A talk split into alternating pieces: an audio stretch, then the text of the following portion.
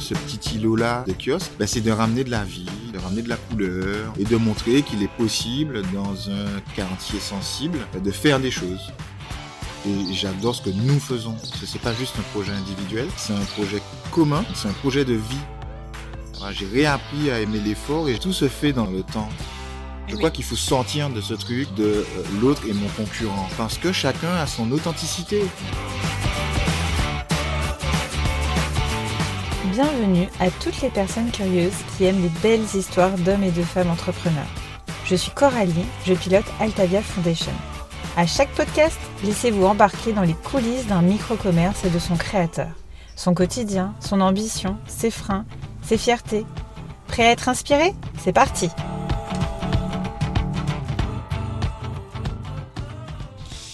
Bonjour Philippe. Bonjour Coralie.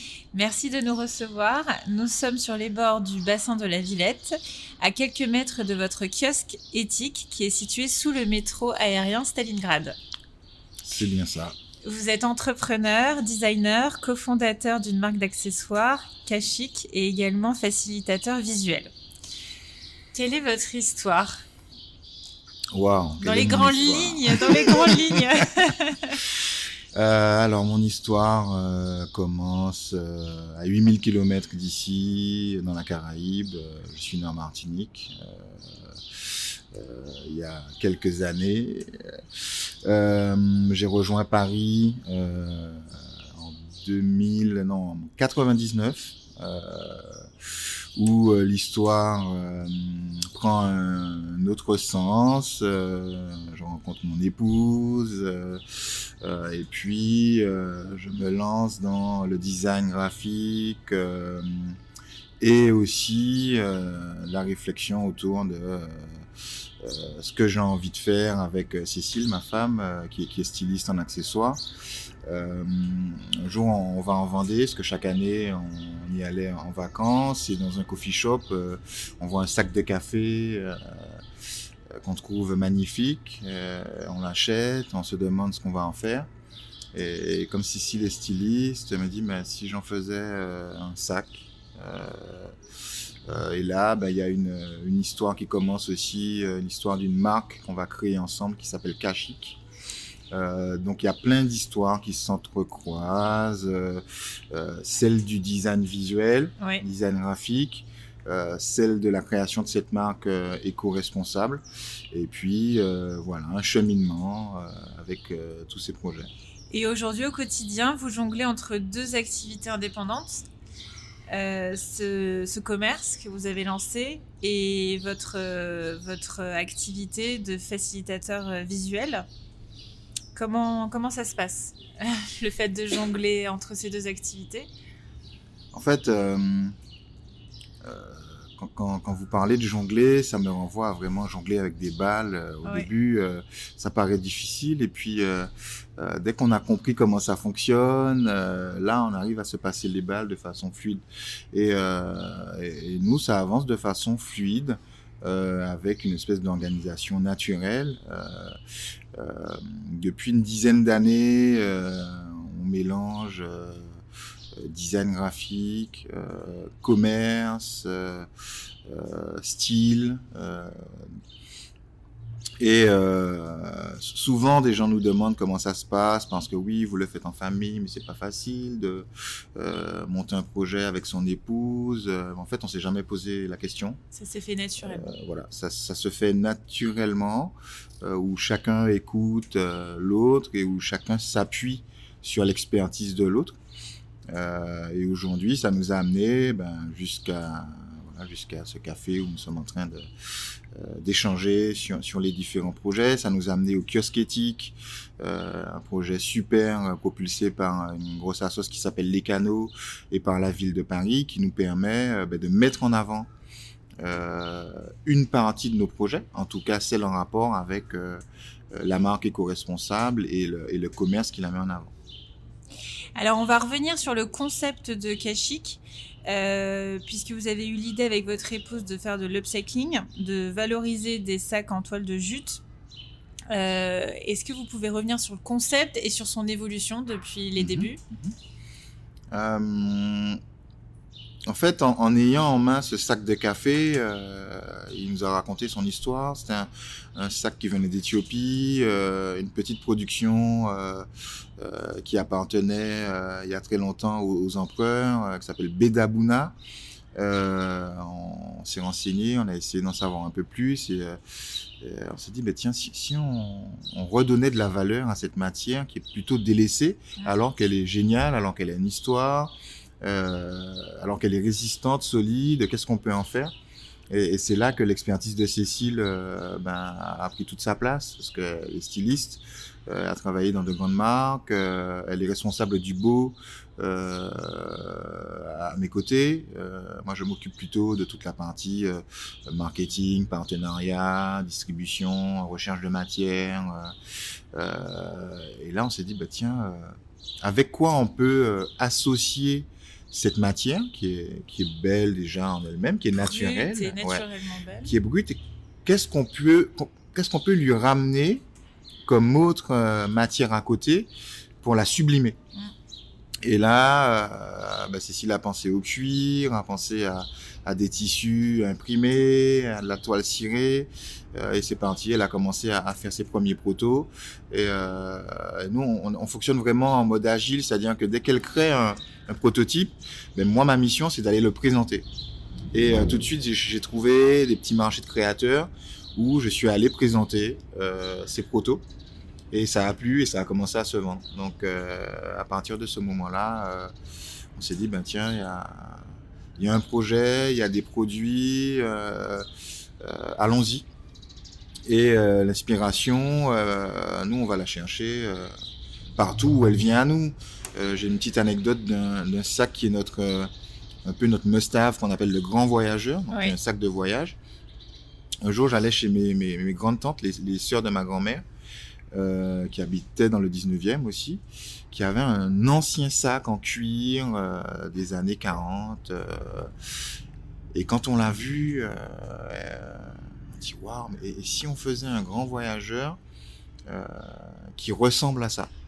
Et Cécile, elle a testé tout de suite, elle a pris ses mesures, son mètre ruban, et elle nous a fait un grand voyageur décliné de cet ancien sac de mes grandes tantes. Euh, et qu'on a commencé à, créer. Donc on a fait plusieurs versions, une version en cuir, une version en jean recyclé, et du coup on peut marier euh, différentes matières à cette toile de jute. Et, donc euh, plein de couleurs euh, forcément différentes, surtout que vous avez aussi, vous fabriquez à partir de chutes de tissu. C'est ça. Et alors, c'est le tissu qui va arriver avec ses propres motifs et qui va aussi sublimer, rajouter une touche soit une touche euh, féminine, soit une mmh, touche mmh, mmh, exotique, euh, selon le, tissu.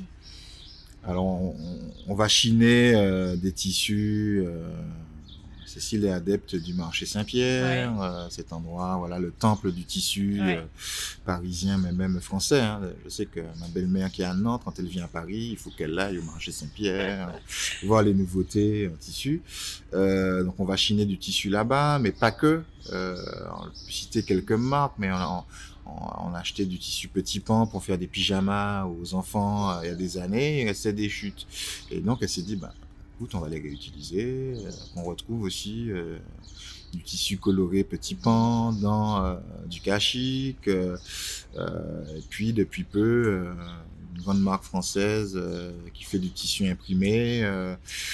on a récupéré quelques chutes chez eux et on est en train de voir comment on peut collaborer pour, pour nous développer. Sur le plus long terme. C'est ça. Euh, cette fois-ci, c'est une question qui se tourne vers le quartier parce que vous mhm. êtes très impliqué dans votre quartier, donc le quartier de Stalingrad dans le 19e. Quel est l'impact de, des trois kiosques éthiques dans la vie de quartier? Et comment vous créez du lien au quotidien? Le quartier, c'est super important. Nous, on vit dans le 19e arrondissement depuis 13 euh, ans. Euh, Stalingrad, c'est juste à côté. Nous, on vit au métro Lumière. Euh, je prends mon skate, j'arrive en 5 minutes au kiosque. Euh, Stalingrad, c'est un quartier euh, particulier, juste sur le bassin de la Villette. donc un lieu magnifique, avec une belle promenade. Et puis, en même temps, un lieu euh, compliqué avec une historique, une histoire, un passif et euh, un présent un peu, euh, voilà, que, que, tout le monde connaît quand on parle de Stalingrad, et pas qu'à Paris, mais même au niveau européen. voilà, quand on dit la place Stalingrad, on sait très bien pourquoi on en parle. Euh, donc nous, notre mission avec les kiosques éthiques, euh, parce qu'il y, y, a trois kiosques en fait. Un kiosque dédié euh, à l'artisanat, au zéro déchet, euh, à l'éco-responsable, et puis deux cantines solidaires. Et la mission de ce petit îlot-là de kiosque, ben, c'est de ramener de la vie, de ramener de l'animation, de ramener de la couleur, de ramener de la joie, et de montrer qu'il est possible dans un quartier sensible de faire des choses. Et on voit euh, que ça fonctionne. Ça fonctionne parce que les, on a beaucoup de clients bah, du quartier euh, qui viennent régulièrement, qui viennent manger. On a aussi des gens qui travaillent dans les quartiers, qui viennent manger au, dans les cantines euh, des gens qui veulent acheter un petit cadeau parce que c'est l'anniversaire de la collègue euh, et qui travaillent juste à côté, qui passent et qui se disent c'est sympa vos cache-pots, euh, j'en prends un, elle sera super contente, la copine. Encore plus pendant cette période complexe, compliquée de, crise sanitaire, on a bien vu ce rôle important que, que peuvent jouer des petits commerces ouverts sur la rue. Euh, parce qu'on est vraiment, euh, on est dans la rue. Euh, les kiosques, d'anciens kiosques à journaux recyclés, sont ouverts sur l'esplanade. Ouais. Et de chaque côté de nous, ben, on a l'avenue, le boulevard de la Villette, Ouais. avec des voitures qui passent en permanence. Mais on a cette protection de, de l'esplanade. Ouais. Voilà, on a cette protection aussi de l'esplanade. Qui amène les gens qui sortent et qui vont vers le métro euh, jusqu'à l'avenue de Flandre. Donc il y a du passage, des gens qui s'intéressent, qui se posent des questions, qui rentrent, euh, qui rentrent peut-être la première fois ou la dixième fois, euh, mais ça crée quelque chose. Quoi. Ça crée euh, ces kiosques-là, euh, et nous on l'expérimente, euh, nous permettent de rentrer en relation avec les habitants, mais pas que Tout en testant votre commerce. tout en testant euh, les différents euh, projets, parce qu'on est plusieurs projets. Oui, voilà, euh, on peut préciser qu'il n'y a pas que la ouais, marque ouais. Kashik dans votre kiosque. Tout à fait, tout à fait. Il y a, il y a plein de marques qui sont passées euh, euh, dans les kiosques. Il y en a qui y sont toujours euh, euh, via leurs produits. euh, une marque de bougies qui s'appelle Le Carité. Euh, il y a des créations de NESAT, parce qu'on travaille beaucoup euh, avec euh, les SAT qui sont les anciens centres d'aide par le travail, et donc qui sont dans l'inclusion, qui travaillent avec des, ont beaucoup de travailleurs handicapés. Euh, on a des produits de, des ESAT, du 20e. Euh, on met en avant une marque euh, de boissons euh, euh, brassées euh, dans l'arrondissement. Euh, Et on peut dire que c'est très coloré pour avoir visité votre kiosque. Euh, c'est très beau, le merchandising est sublime et il y a de la couleur un petit peu partout. Euh, on a beaucoup apprécié. Euh, du coup, votre réseau de distribution, on commence à en parler puisqu'il y a le kiosque, vous avez aussi un site euh, e-commerce. c'est ça. Euh, Est-ce que vous avez d'autres points de vente Mhm. et quels sont vos axes de développement pour 2022 Alors, euh, nous sommes distribués effectivement au, au kiosque éthique, donc euh, à Paris dans le 19e. Euh, nous avons un site web, c'est kashik.com, un Instagram, et nous sommes aussi distribués à la boutique de l'hôtel de ville, euh, face au BHV, là, euh, rue Rivoli. En fait, la petite histoire, c'est que euh, on a candidaté euh, en étant au kiosque éthique. Ça nous a permis euh, d'avoir accès à des informations qu'on n'avait pas avant. Et on a pu candidater à- au label fabriqué à Paris, euh, qui nous a été attribué euh, en pleine crise en 2021. Et, Bravo. et merci. Et réattribué euh, pour cette année 2022 euh, par la ville. Euh, on a aussi euh, eu un contrat de distribution euh, qui vient de nous être attribué sur quatre ans Oui. par la boutique de l'hôtel de ville, qui est qui est vraiment un lieu génial, qui est pas très connu des Parisiens, qui est plutôt connu des touristes en fait, Oui. parce qu'il est adossé à l'office du tourisme de Paris, Mm. au sein de l'hôtel de ville. D'accord. Euh, et euh, du coup, en termes de développement euh, international, c'est super pour nous.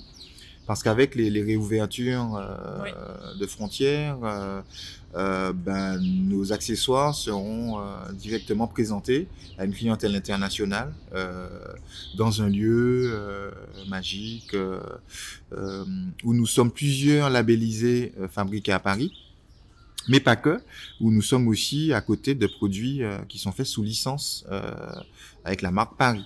Oui.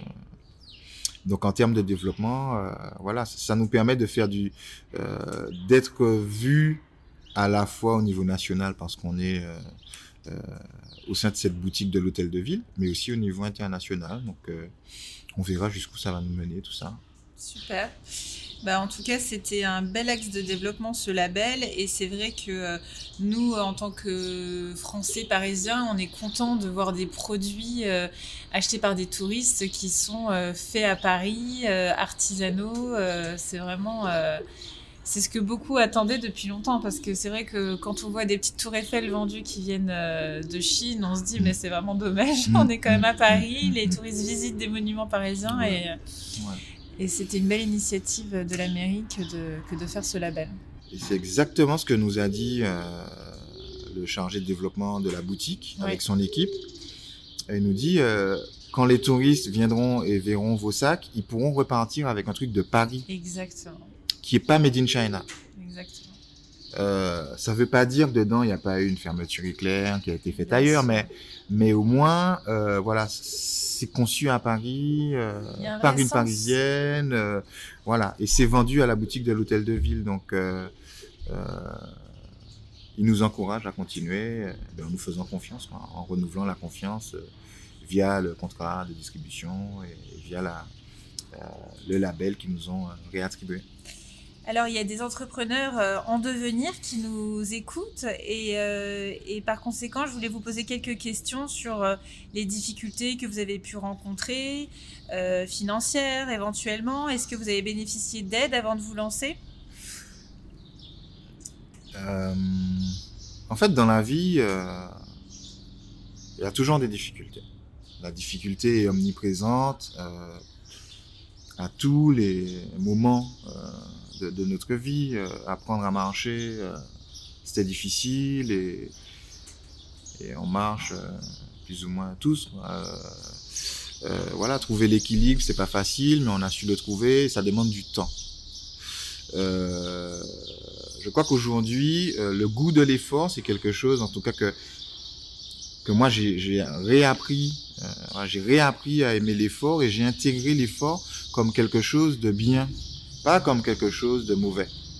Et si j'ai un conseil à donner aux entrepreneuses et aux, entrepreneurs, c'est d'y aller, euh, d'intégrer la difficulté euh, au process, parce que de toutes les façons, il y a de la difficulté, euh, de euh, eux-mêmes en, en, persévérant, parce que voilà, moi j'y crois en la persévérance et en la détermination, surtout dans dans ce monde d'immédiateté euh, où on, croit, en fait, c'est une croyance euh, qui est hyper limitante de croire qu'on peut tout obtenir tout de suite.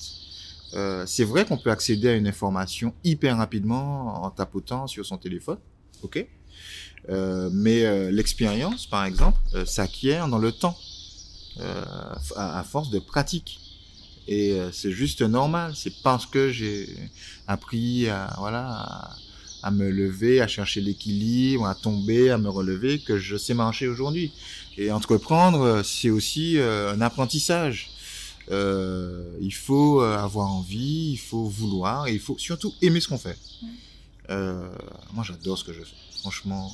Euh, et j'adore ce que nous faisons. Parce que c'est pas juste un projet individuel, oui. c'est un projet commun. Euh, c'est un projet de vie, c'est pas juste un projet professionnel. Alors, je déborde peut-être sur approche une prochaine question. Euh, et, euh, il faut s'appuyer sur euh, voilà sur l'amour de sur l'amour sur l'amour de soi, sur l'amour de ce qu'on veut faire, et puis sur l'amour qu'on a à côté de soi. Et comme moteur principal. C'est clair. C'est ce qui vous donne de l'énergie euh, tous les matins. C'est clair. Je, quand je me réveille, je ne me pose pas de questions. Je sais que j'ai ça à faire. C'est vrai qu'il y a des matins où j'ai envie de rester sous la couette et c'est vrai qu'il y a des matins où je peux rester sous la couette aussi. voilà. C'est le, le, luxe de l'entrepreneur. C'est clair. Il y a des avantages et des défauts, mais et parfois, voilà, tiens, je peux rester. Euh, je n'ai pas d'obligation ce matin et, le repos est essentiel, donc je vais me reposer. Quoi. Et puis, euh, la journée d'après, euh, je vais y aller à fond et bosser jusqu'à 3-4 heures du matin parce que je suis dans le flow euh, et dans une inspiration. Mais, Alors, vous avez avec votre famille des projets de développement. Est-ce que vous pouvez nous en parler un petit peu plus? Ouais, ouais. pour porter le projet au début, je me suis mis en mode micro et en mode artiste, parce que j'ai aussi un... Donc micro-entrepreneur voilà. et artiste. C'est ça. Euh, maintenant, euh, le moment est venu, euh, accompagné de, notre fils qui, a, qui, a, 20 ans, qui a eu 20 ans cette année, ben, de passer au niveau d'après et de nous structurer pour pouvoir continuer et grandir un peu. je crois on dit grandir sans grossir. Et là, euh, on a rendez-vous euh, avec un cabinet d'avocats euh, dans huit jours pour avoir des conseils sur quelle est la meilleure façon de nous organiser pour porter l'ensemble de nos projets à trois associés, donc Cécile, Joachim et moi. Belle évolution, super. Une entreprise familiale en devenir. Ouais, une entreprise familiale euh, qui existe déjà, euh, voilà, qui existe déjà, et puis qui juridiquement va prendre cette forme avec des associés euh, de la même famille. Magnifique. Est-ce que vous avez d'autres choses à partager pour les personnes qui voudraient se lancer? Dans une micro-activité Vous disiez un petit peu précédemment lors de nos échanges que c'est vrai que quand on a un petit commerce, de quartier, euh, ça donne beaucoup de visibilité et il faut avoir de la patience euh, parce que c'est au fur et à mesure que les personnes vont venir, elles vont pas tout de suite acheter. D'ailleurs, les coups de cœur, mais il faut parier sur euh, le fait qu'elles vont revenir, qu'elles vont en parler et puis que ça va aussi provoquer des rencontres. Tout se fait dans le, dans le temps aussi.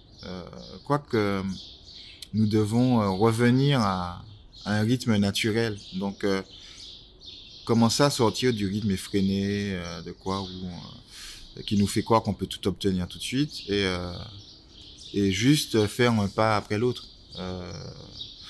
nous, c'est la, c'est la dynamique dans laquelle nous sommes, et on voit bien les résultats. Bien sûr qu'il y a des choses qui peuvent marcher tout de suite. nous, on dit pas, ouais, ton truc va pas marcher tout de suite. Non, non, non. Oui, ça peut marcher tout de suite, et tout de suite, tu peux vendre. Et on l'a expérimenté aussi avec des projets qui sont passés euh, où dans la première semaine de l'installation, euh, ça y est, ils vendent déjà un premier, un deuxième, un troisième produit, et c'est top.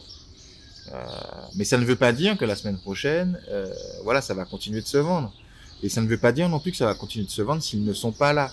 Euh, donc, il n'y a pas de recette miracle, mais être présent, aimer son projet, euh, euh, y croire, euh, faire preuve de persévérance, être déterminé. Euh, tout ça, ça aide à, tenir quand c'est compliqué.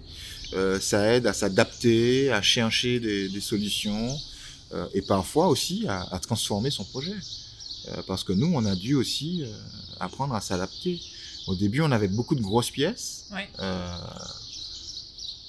Et on s'est posé la question de, bah tiens, une grosse pièce, elle est peut-être moins accessible financièrement, euh, en tout cas euh, pour la population du quartier. Euh, euh, et si on proposait des, de plus petites pièces euh, avec des, des, nouveautés, et c'est ce qu'on a fait. Et effectivement, on a vu qu'avec les petits cache-pots, par exemple, ben on avait plus de débit qu'avec les grands sacs de voyage qui sont un peu moins accessibles. Donc voilà ce que je peux dire. Hein.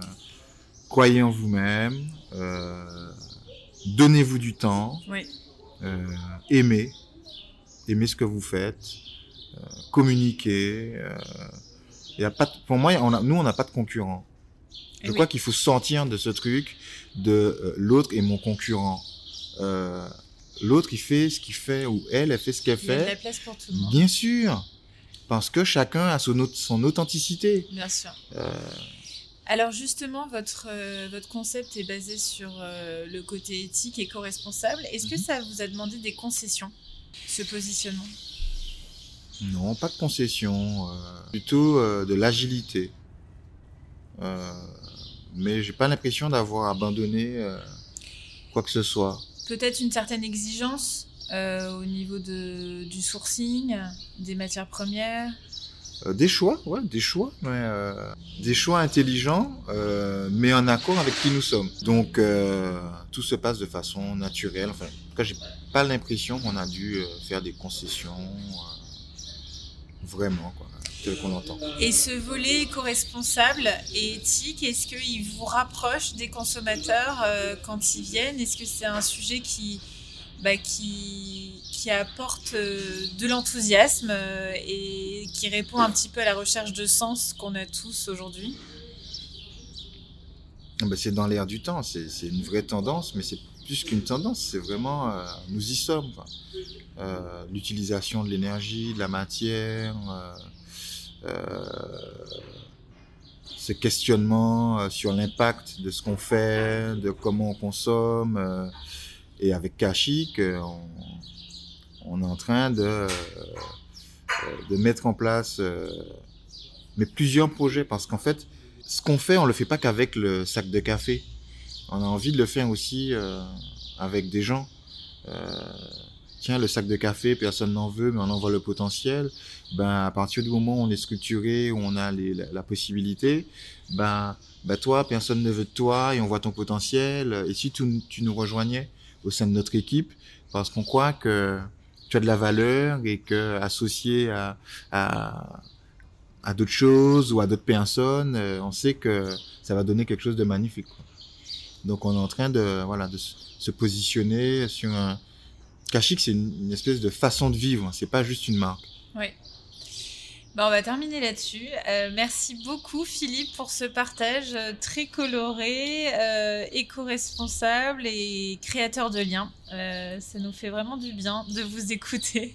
Et à très vite sur les réseaux sociaux pour vous retrouver. Votre marque Kashik. Merci, merci Coralie, merci au Coralie, merci Altavia Fondation et à très bientôt avec plaisir. À très bientôt Philippe. Merci.